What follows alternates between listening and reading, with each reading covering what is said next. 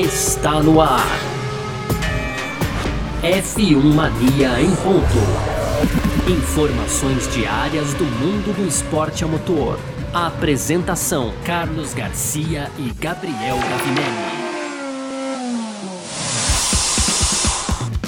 Muito bem, então, valeu demais pela sua presença. Valeu você que tá ligado com a gente por aqui no ar. Mais uma edição do nosso podcast F1 Mania em ponto, sempre de segunda a sexta, para você por aqui com os principais resumos aqui, né? Com, com, do mundo do esporte a motor. Claro, esse é um conteúdo do site f1mania.net. Você pode entrar lá também para ficar ligado em tudo que tá rolando no mundo do automobilismo, tá?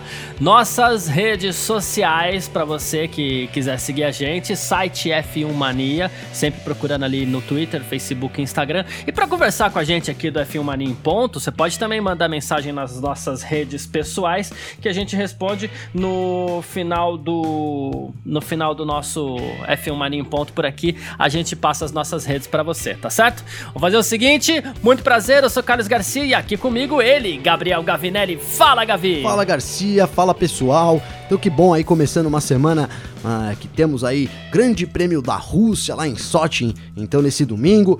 E nesse final de semana muito movimentado também, né, Garcia? Então tivemos as 24 horas de Le Mans aí, é, não tivemos vitória dos brasileiros, mas é sempre uma corrida icônica aí com certeza do cenário. E nesse programa então a gente vai falar aí de público na Fórmula 1, nesse final de semana então já a Rússia recebe público. E também aí como a Pirelli está se programando para os novos compostos é, da categoria, Garcia. Muito bem, a gente vai falar sobre tudo isso e muito mais nessa edição de segunda-feira, hoje 21 de setembro de 2020. Podcast F1 Mania em ponto, tá no ar. Podcast F1 Mania em ponto.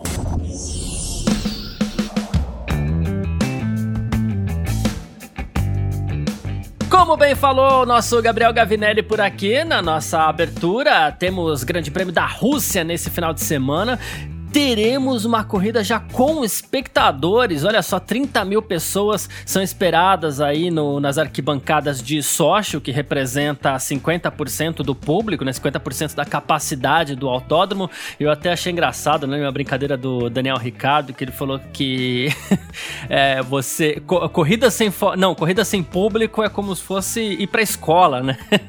Aí ele falando que é meio chato, e a gente sabe que é mesmo, mas é uma necessidade, né? Em momentos complicados como esse aí, o mundo vive essa pandemia da, da, da Covid-19, é, e, e tá tudo um pouquinho mais chato mesmo, mas é necessário, né?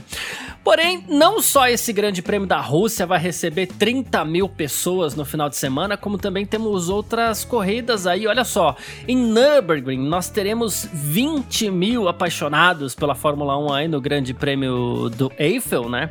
E também teremos 13 mil pessoas presentes no grande prêmio da Emília-Romanha em Imola.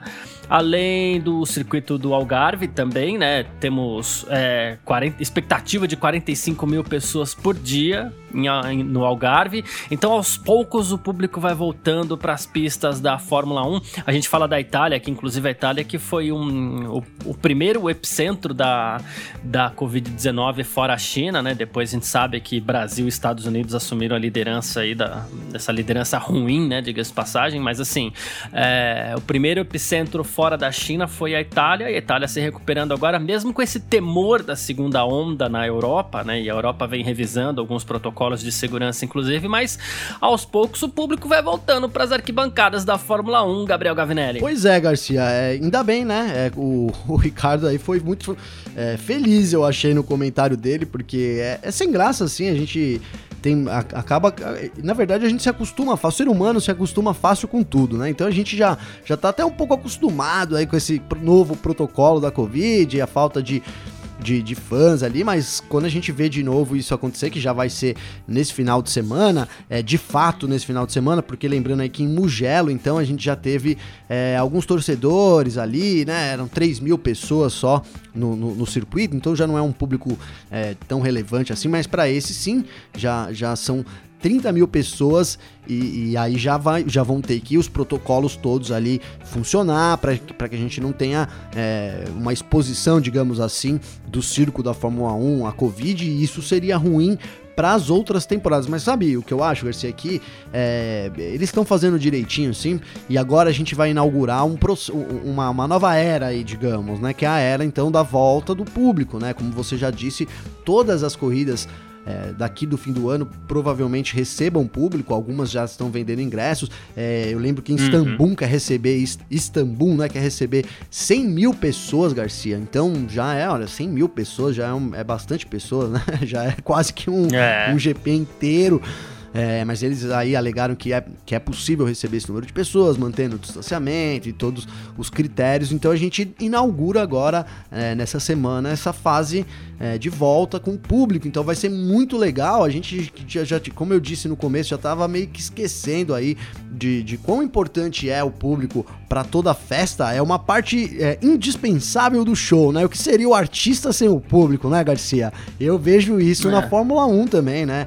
É claro, é possível ter o show com o artista sozinho lá no palco? É fizeram até com os carros aqui, né? Quem não sei se você foi, eu fui um evento de drive-in aí, achei até uma ideia legal perante a situação que a gente vive, mas não existe, é, não se compara ao tete a tete, aquele, aquele, a emoção que a gente tem, claro, de assistir um evento ali na, na, sentindo, vou colocar na pele ali o que está se passando. Então a gente volta, é, graças a Deus aí, graças as, a, ao desenvolvimento é, das coisas. A gente volta a receber público nessa semana. Tô bastante ansioso para ver como isso vai funcionar e espero que, que ocorra tudo bem para que não, não embole aí é, para as outras corridas, viu, Garcia? É, então a Fórmula 1, ela até agora, ela vem lidando muito bem com toda essa questão do, do, do coronavírus.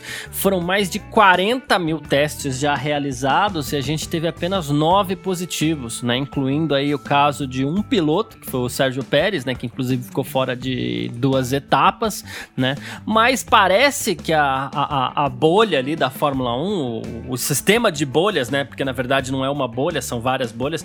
Parece que o sistema de bolhas da Fórmula 1 funcionou muito bem, tem servido de exemplo, inclusive para muita gente. É um caso a ser estudado, porque olha, eu vou te falar, o que a Fórmula 1 tá fazendo é realmente incrível. Lembrando que a Fórmula 1, ela, assim, cancelou a sua primeira etapa é, minutos antes do primeiro treino livre ali, o público já meio que aglomerado até na, na nas portas lá do, do, do autódromo em, em, em Melbourne. E assim, aquilo ali foi um exemplo do que não se fazer né? E agora a Fórmula 1. Com certeza. É, e aí a Fórmula 1. Desculpa te interromper, não, mas nossa, ali foi muito feio. Isso daí a Fórmula 1 não pode voltar com isso jamais. É o, é o que eu temo também, viu, É, Garcia? então. Em Melbourne foi exemplo do que não se fazia. Ela ficou parada até julho, até dia 5 de julho, quando nós tivemos o Grande Prêmio da Áustria. O primeiro treino livre foi dia 3 de julho, então foi ali que a Fórmula 1 voltou mesmo, sem público, e de lá para cá ela vem dando exemplo. Você ter assim, numa pandemia como essa, você ter só nove casos é, de, de, positivos aí é realmente um, um, um exemplo do, do, que se fazer, né? E agora o teste, o grande teste, na verdade, vai ser esse grande prêmio da Rússia, porque a gente vai ter que entender como a Fórmula 1 vai, Fórmula 1 vai lidar com a presença do público. Claro que é, os integrantes ali do circo mesmo da Fórmula 1 não, não vão estar separados, vai ter, teremos de novo, claro, provavelmente ali o desfile do dos pilotos para saudar a torcida, e tem que saudar mesmo, né? Tanto tempo sem ver a torcida. Mas aí a gente e imagina todos os outros cuidados, se a Fórmula 1 vai conseguir levar esses cuidados todos pro público também, né? Você sempre cita a questão dos banheiros aqui, que são campo de contaminação, né? E as pessoas que vão para um lugar desse, elas sentem necessidade de ir ao banheiro, até porque é um evento longo, né? Você tem Fórmula 2, Fórmula 3, Fórmula 1. A Fórmula 3 não mais, né? Mas assim, a Fórmula 2, a Fórmula 1. É... Então, assim, é um público que vai no banheiro o tempo, o tempo todo, usa banheiro e como vai ser feito tudo isso, a gente não sabe exatamente. A gente espera que a Fórmula 1 não se torne um foco de contaminação. Não, sabe. Mas. Sabe, é, é, mas, mas fala aí, fala vendo aí. como tudo tá acontecendo até agora, eu acredito que não. E espero que não mesmo, para que a gente possa ter aos poucos aí a volta do público mesmo, que, que com capacidade reduzida, sim, né? Sim, e voltar de uma vez, né? É, esse negócio dos, dos, banheiros, eu quando eu fui no, no, evento lá no Allianz, inclusive, você tinha um, um, WhatsApp. Então que você mandava o WhatsApp ali, tipo, com, era um tipo um sistema eletrônico, né? Então você mandava um número, quando você acessava lá, você botava um número, ele te dava uma lista de opções. E uma delas era banheiro. Então você digitava opção É, e aí você aguardava, então ele autorizar você ir à cabine X. Então ele colocava assim: ah, você pode ir à cabine X. Era rápido, cerca de alguns segundos, não dava um minuto, né? Então ele já, bom, você pode ir até a cabine X. Chegava na cabine X, tinha um funcionário lá todo isolado, com shield e tudo mais e tal, né? E ele te encaminhava então para um banheiro e o banheiro era único para você né? Não tinha ninguém no banheiro naquele momento. Então eles fizeram um sistema VIP, né? Louco, né? Eu achei muito louco. Um sistema é. que o banheiro ficava disponível para você por aqueles minutos que você precisava usar. E depois que você saía, vinha uma moça já limpando, cara. Então achei assim fantástico, né? Fantástico o sistema que funcionou. Então eu vejo, cara, Fórmula 1 a gente sabe que, que é tudo é tudo Fórmula 1, né? É tudo nível Fórmula 1, cara. Fórmula 1, tava, tava comentando hoje com os amigos também sobre como funciona o credenciamento lá na Fórmula 1 e, e tudo mais que que, queira ou não, cara, é, é, é, bem diferente, sabe? Não vou dizer que eles ajustam o seu tamanho exatamente do seu crachá, mas só falta isso, para ver se fica entre o peito, sabe, Garcia? né? Porque os procedimentos são muito assim. Então eu vejo isso sim, essa preocupação é, sendo tomada, né? Mas assim, estamos lá na Rússia, né? Os russos são meio conhecidos por, por ser meio, meio meio doidão, né, Garcia? Tomara que isso não aconteça aí no Agora GP. deixa eu te fazer uma pergunta. Fala. Esse evento que você foi no Allianz Parque, quantas pessoas tinham? Você tem noção? Ah, é muito pouco. É muito pouco. Tinham muito aí, pouco, tinham né? uns 200 carros, cara. Uns 200 carros e podia quatro 200... pessoas. Então dava aí mil pessoas. Oito... Vamos colocar aí. É, é, mas não dava mil pessoas. É. Porque eu fico pensando assim, ok, essa organização que você falou me parece muito boa, mas como fazer isso para 30 mil pessoas? Então, pois Ou é. então 100 mil pessoas, como é o caso de Istambul. É, vai né? ficando cada vez mais difícil, né, Garcia? Igual lá em Mugello, é. 3 mil pessoas, ok, né? Ok. Ok. É, agora, já 30 mil pessoas, já não tem como o cara manter uma ordem de banheiro, né? Vai ter que ser uma fila, né? Eu lembro de ter já ficava minu, é, 15 minutos na fila de Interlagos, cara. Imagina, e tomara que não seja igual lá o Gezão de Interlagos, né? Que, que ele tinha aqueles velho banheiro químico lá. Você tinha que usar. Pessoal adubando árvore. Nossa, você tinha que usar até 10 horas da manhã, cara. Se você tivesse com vontade de ir até 10 horas, faz tudo que você tem para fazer. E depois, meu amigo, se você tiver que usar, era um. Era um, um tá louco. Então, assim, se, se você imaginar esse cenário acontecendo, é proliferação total do vírus, né, Garcia? Porque o banheiro, a gente é, sabe, é. a pessoa urina lá, faz as coisas dela lá, e isso, ela não. A urina não vai junto no. O, o vírus fica no ar, né, cara? Quando você espirra, por exemplo, o vírus ele fica lá pairando no ar.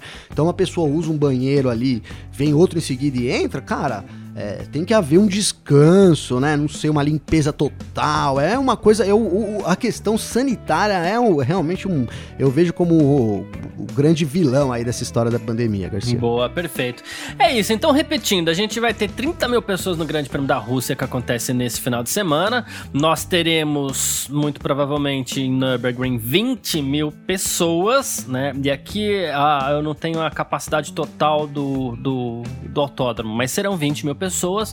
Nós teremos em Imola, né, no Grande Prêmio da Emília-Romanha, 13 mil pessoas, tá? Lembrando que em Mugello, como você falou, né, a gente teve lá é, um pouquinho menos de 3 mil pessoas também, que já é alguma coisa é, tranquila de se, de se gerir.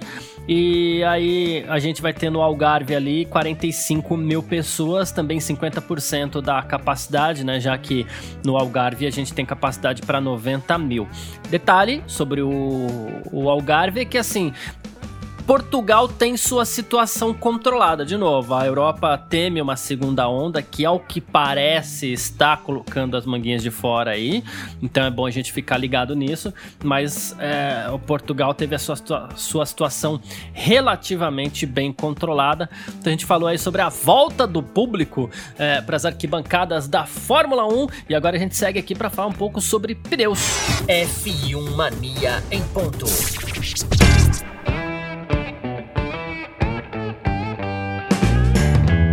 Bom, e olha só, um dos assuntos que a gente mais tem comentado nesse ano de 2020, depois que a temporada começou, é pneu, né? É, os pneus vêm sendo muito exigidos, na verdade, pela evolução do, dos carros da Fórmula 1. Cada ano que passa, eles são mais exigidos, e a coisa nesse ano de 2020 tem sido pesada aí para os compostos da Pirelli.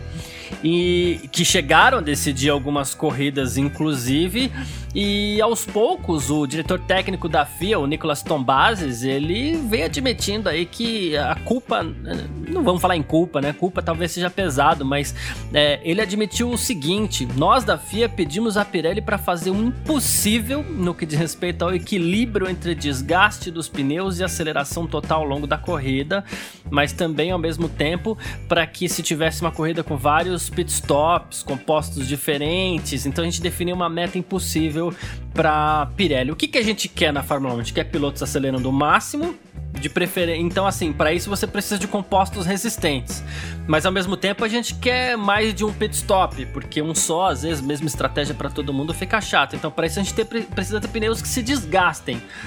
E aí, com pneus que se desgastem, eles não são resistentes, os pilotos não podem acelerar tanto como fecha essa equação? Não fecha, não né? fecha, Garcia. É, é, é isso a gente, a gente vem tendo aí, depois que eles resolveram usar os pneus aí para tentar é, é, exa colocar exatamente isso que você falou, né? Mudar a estratégia, talvez é, dar uma bagunçada ali na corrida, a gente nunca conseguiu plenamente atingir isso, né? Se a gente lembrar historicamente, pelo menos não me recordo aqui de uma época que todo mundo tinha falado, olha que pneus legal, legais, agora estamos tudo certo aqui, já estamos competitivos. Não, nunca teve isso, porque é uma coisa que é, sabe, me lembrou uma aula que eu fazia aqui de economia, né? Que, que o meu professor, inclusive o Ramon Barazal, cara, grande Ramon Barazal, ele era. Ele é. era fiscal da Fórmula 1, cara, sabia? Ele era um dos fiscais de Olha pista na, numa época que eu nem imaginava trabalhar em Fórmula 1 ainda. Até pedi para ele um dia, falei: "Ô Ramon, você me arruma uma vaga de fiscal ali". Ele olhou para mim e falou: "Garoto, você não sabe como isso é difícil". Um grande, então, Ramon Barazal aí, é um realmente um mestre. E ele e ele fazia uma equação de três pontas, que era bom, bonito e barato. Então você nunca conseguia fechar a equalização dessas três pontas, sabe, Garcia? Uma coisa era. É difícil uma coisa ser. Se ela era barata, ela não era boa ou era bonita, sabe? Então ele, ele claro que era um sim, desenvolvimento sim. dele, ele era horas de aula, mas era isso. Então ele tinha lá um gráfico das três pontas, é pouco parecido com, com essa situação dos pneus, né? É difícil você atingir é, a, os três, a, to, toda a gama de possibilidades que a Pirelli quer, que a FIA, na verdade, né? Desculpa, quer atingir, e, e é meio que essa situação que os pilotos têm hoje. Então, assim, eles tentaram um pneu que fosse mais macio né, mais, menos durável para justamente poder é, aproximar o grid, não digo nem aproximar o grid, para poder forçar os pilotos e, e mais vezes ao, aos boxes e com isso mudar a estratégia da corrida.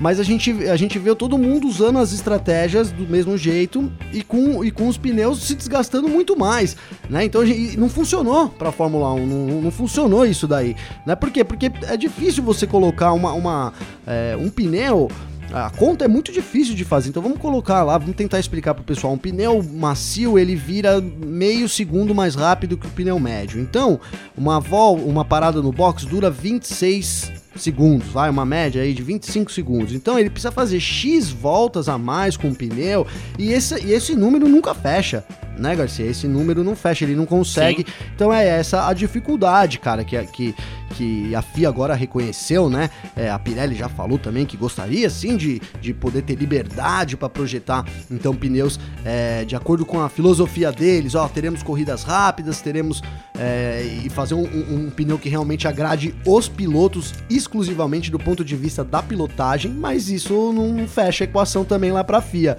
Né? Então é isso que a gente tem visto hoje. Mas eu acredito é, que com, com os novos compostos aí, que eles planejam novos compostos para 2022 e com, com, e com os novos regulamentos, talvez eles voltem para uns pneus mais duros e deixem um pouco de lado essa estratégia vinculada muito aos pneus, que a gente teria sim corridas melhores, né? Eu lembro agora do Verstappen falando que teve uma corrida, eu não me lembro exatamente a corrida, mas uma corrida da temporada, então que foi Spa, Spa Francorchamps, que eles praticamente não correram, né? Foi isso a fala do, do Verstappen, eles andaram cinco voltas e depois foi a corrida inteira aí é, gerenciando os pneus durante toda a corrida e, ele, e a reclamação dele do Hamilton também de que não puderam correr porque não tinham pneu, né, pneus para correr. E como só finalizando aqui, a gente então tem no carro lá motor, piloto, é, o carro em geral e os pneus. Cada um tem a sua importância aí, digamos que 25% de importância para cada um para fechar essa equalização. Se o pneu não tem, é 25% a menos que a gente perde já de cara. É, bem observado. Tanto é que muitas vezes parte importante da estratégia para o final de semana é tentar na classificação utilizar o pneu médio no Q2 e não o pneu macio para que você possa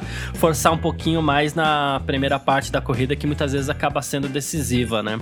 Ah, os, pi é. os pilotos, eles, por sua vez, eles querem pneus mais duráveis porque o piloto gosta de acelerar, gosta de sentar a bota, quer correr o tempo inteiro, como você falou do Verstappen aí, que reclamou de, de, de Spa-Francorchamps, onde eles tiveram que ficar gerenciando os pneus ali. E segundo o Mário Isola, que é chefe da Pirelli Motorsport, inclusive, né, que é a divisão ali de competição da Pirelli, né, você que é uma tarefa difícil você encontrar esse equilíbrio.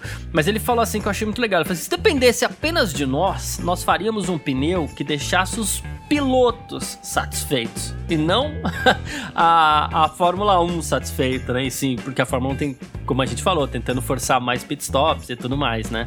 Aí ele falou assim: mas nós preferiríamos deixar os pilotos mais satisfeitos, afinal, eles é que são os heróis desse grande espetáculo. Ele falou assim: mas há outros interesses em jogo. Aí a gente também entende o que a Fórmula 1 tá tentando dizer, porque ao mesmo tempo que o piloto quer forçar o tempo inteiro, a gente sabe que se não tiver um a gente fica pensando que se não tivesse um componente extra que pudesse decidir a corrida também, a gente não teria, sei lá, o, o, o grande prêmio dos 70 anos lá vencido pelo Verstappen. A gente teria só Mercedes, Mercedes, Mercedes, Mercedes, porque hoje eles têm o melhor carro. Então fica se tentando colocar um fator extra aí que possa decidir a corrida que não seja só a favor da Mercedes, pelo fato da Mercedes ter todo esse domínio pois aí. Pois é. Né? Mercedes, eu queria colocar então, mais uma. Você já terminou? Não, manda ver, manda ver. Eu queria colocar uma coisa, partindo dessa ideia da que a Pirelli falou de que quer fazer pneus que agradem os pilotos. Cara, essa é a missão da Pirelli, né? Na vida deles, vamos dizer, né? E até não faz muito sentido, se você for ver a Fórmula 1 forçar. É, tudo bem que a gente tem a pesquisa reversa, vou tentar explicar rapidamente aqui. Então, por exemplo, né, a Fórmula 1 fala hum. pros caras, ó, oh, produzem pneus que não durem mais. Poxa, mas o, o, objetivo da Pirelli não é produzir pneus que durem bastante na, na, pra gente, né? é. né? Mas então eles podem usar o reverso. Ó, a gente colocou isso aqui, a gente não coloca que aí eles vão durar mais. Mas assim, não faz muito sentido nem do ponto de vista tecnológico da Pirelli ficar projetando, digamos que pneus ruins, que foi essa impressão que eles deram, né? Com todas essas falas aqui, a conclusão que eu chego é que assim, os caras chegaram, claro que com outras palavras, mas olha, é, projeta um pneu não tão bom assim, né? Digamos, do ponto de vista é, tecnológico de um pneu, vamos dizer, né? O pneu não pode ser muito bom, Sim. tem que ser um pneu médio, mais ou menos ali para dar graça na corrida. E também não faz nem muito sentido para Pirelli, mas é isso, são outros interesses e, e, e tal. Mas é, eu, eu vejo isso no futuro meio que acabando aí, assim que a gente ter outros carros chegando mais, mais próximos aí, porque é uma coisa que não funcionou até hoje, né? Então, não sei, eu vejo isso acabando, se Deus quiser, em poucos anos. É, então, para 2022 a gente tem carros aí com menos, com bem menos pressão aerodinâmica, né? Inclusive os pneus, as rodas dos carros serão diferentes, vai ser tudo muito diferente, né? E a Pirelli acredita, inclusive, que a missão dela vai ser um pouco mais fácil, mas a gente sabe que a Pirelli também ela tem um certo receio de construir pneus que sejam, digamos assim, moles demais, macios demais, por por conta de subestimarem. Então, pode ser que 2022 ainda seja uma temporada hum, um pouco complicada. Mais burocrática, porque, né, porque... Garcia? Ali. É, porque assim, a, Pirelli não vai saber exatamente qual o ponto de partida do novo carro. Ao não saber o ponto de partida do novo carro, ela, ela corre o risco de fazer um pneu que seja duro demais ou um pneu que seja macio demais. Né? Se for macio demais, a gente vai ter problema como esse ano aí. Os pilotos reclamando, falando, não, mas a gente tem que andar que nem. O Verstappen falando que tem que andar que nem vovó, sabe? A gente vai ter disso. Né? Agora, se fizer um pneu duro demais também, a gente vai ter corridas com estratégias iguais, porque é isso que a gente não quer também, mas aos poucos encontra-se o equilíbrio. A ideia de você mudar completamente o regulamento na Fórmula 1, como vai acontecer em 2022, e era para ter acontecido em 2021, não é acertar no primeiro ano. O primeiro ano é aquela transição, e do segundo para frente é que as coisas é, acertam um pouco mais, para que até espero que a Fórmula 1 acerte mesmo nesse regulamento, para poder ficar muito tempo mais ou menos na mesma linha, porque esse de 2014 para cá, por exemplo, não deu lá muito certo. E durou 6, 7 anos, né? Então, né, é, essas mudanças radicais na Fórmula 1, a gente não sabe até que ponto são bem-vindas para o grande público também. Pois é.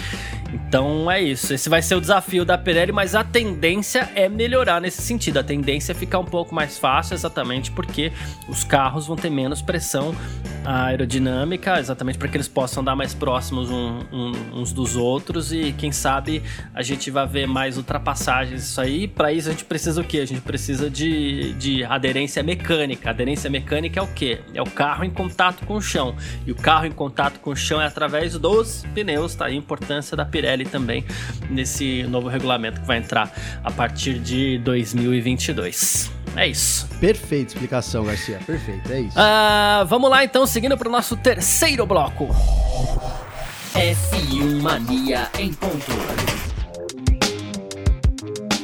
E olha só, esse final de semana tivemos ali uma das corridas mais tradicionais do automobilismo mundial. A gente sempre fala, né? Tríplice Coroa, Grande Prêmio de Mônaco, 500, 500 milhas de Indianápolis e 24 horas de Le Mans. E tivemos aí um trio ex-Fórmula 1 vencendo é, a 88 edição das 24 horas de Le Mans, né? Com o carro da Toyota, o TS050 híbrido, número 7. Olha os pilotos, hein? Kazuki Nakajima, Sebastian Buemi e também o Brandon Hartley, né? Eles assumiram a liderança ali na 13 terceira hora, o outro protótipo da equipe teve um probleminha no turbo ali, e aí depois que eles assumiram a liderança foi só passear até a reta final, até a, a, a, a bandeirada final, e sem, sem ameaça, né? Foi a terceira vitória seguida da equipe em Le Mans. E assim, a segunda colocação foi com o Rebelião número 1, pilotado pelo Bruno Senna, pelo Norman Nato e pelo Gustavo Menezes também. Eles acabaram terminando cinco voltas atrás dos vencedores, normal em uma corrida longa como essa, até porque eles tiveram tempo ali de, de, de box e tal. E o outro protótipo da Toyota, é, conduzido pelo Zé Maria Lopes, o Kamui Kobayashi, também o Mike Conway, completou o pódio nessa, nessa prova fantástica, né, que acontece na França todos os anos, como falei, uma das mais tradicionais da história do automobilismo. Uma prova fantástica, né, Garcia? É, a gente teve esse ano vários brasileiros aí correndo, né? Infelizmente nenhum deles venceu, né? É, o, o Serrinha aqui, que é um, já venceu duas vezes lá em Le Mans desse ano, não conseguiu ali, chegou na segunda posição também na, na GTE Pro, mas é sempre, sempre o Serrinha, para quem não sabe, é piloto da Ferrari, né, Garcia? Ele é piloto oficial sim, da Ferrari, sim. corre de Ferrari, é. então, inclusive um dos, um dos caras aí é, mais bem colocados também, mais bem falados, assim, digamos que no mundo do Endurance. Cara, e eu fiquei com dó do Fraga ali, ele teve, teve, teve vários problemas na GTAM, né? Mas é, a, de, a 14 posição para ele, poxa, esse ano ele vinha mordido, né? Eles que, que venceram no ano passado, o Fraga venceu, mas não levou, né? Então ele ganhou a corrida no ano passado, mas depois o time foi punido aí por uma, até uma punição bastante é, confusa aí sobre o limite do tanque de combustível, mas enfim, o Fraga vinha tentando buscar a vitória então esse ano, mas também não veio, ele foi 14 na GTAM, a gente teve o, na, na, na GT, GTE AM, então a gente teve o Farfus também terminando em oitavo e o Oswaldo Negri foi o sétimo. Depois de liderar um tempão Liderou também, um né? tempão também.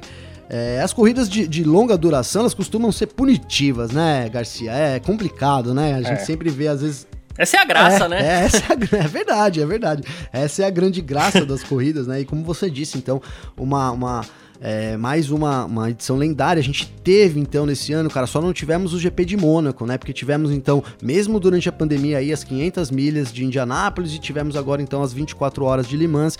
É, ficou faltando ali o GP de Mônaco, as condições eram muito complicadas realmente, mas é, tivemos aí dois terços das corridas lendárias, digamos assim, da temporada, das mais lendárias, né? Porque existem várias outras, certamente. Aí talvez alguém me cobre de Daytona, mas enfim, das três, da tríplice coroa aí faltou então apenas o Grande Prêmio de Mônaco, mas foi realmente uma corrida sensacional é, em Le Mans, Garcia. É isso. Deixa eu aproveitar para falar aqui, até porque a gente, né, tá indo para a gente tem mais, mais assunto aqui para abordar. É não perca a edição do podcast Mundo Afora essa semana com o Alexander Grunwald, o Giacomelli, o Leonardo Marçom e tal, porque assim, os caras vão falar bastante sobre as 24 horas de Le Mans, né? Como o, até o Grun gosta de falar, aliás, existe vida fora da Fórmula 1, existe muita vida espetacular fora da Fórmula 1, e assim, vai ter papo com o Bruno Senna, vai, os caras vão explicar bem a prova, vão explicar bem a participação dos brasileiros e através das palavras dos caras também, então não perca o, o, o,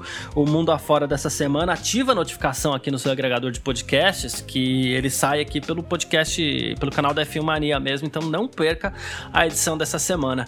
Lembrando que também tivemos Porsche esse final de semana, tivemos né, Gabriel? Tivemos Porsche, então os 300 quilômetros é, do Velocitar aí, na verdade, foi a primeira etapa da temporada 2020 da Porsche Endurance Cup Series. Então a vitória ficou com o Werner Neugebauer ali e o Ricardo Zonta, né? Uma dupla aí é, fantástica também. Os pilotos Shell conseguiram Tá virado pra lua o, o Zonta tá que tá esse ano, hein? Vale esse destaque realmente que o, o Zonta tá muito acima da média aí é, e fazendo um ano fantástico realmente.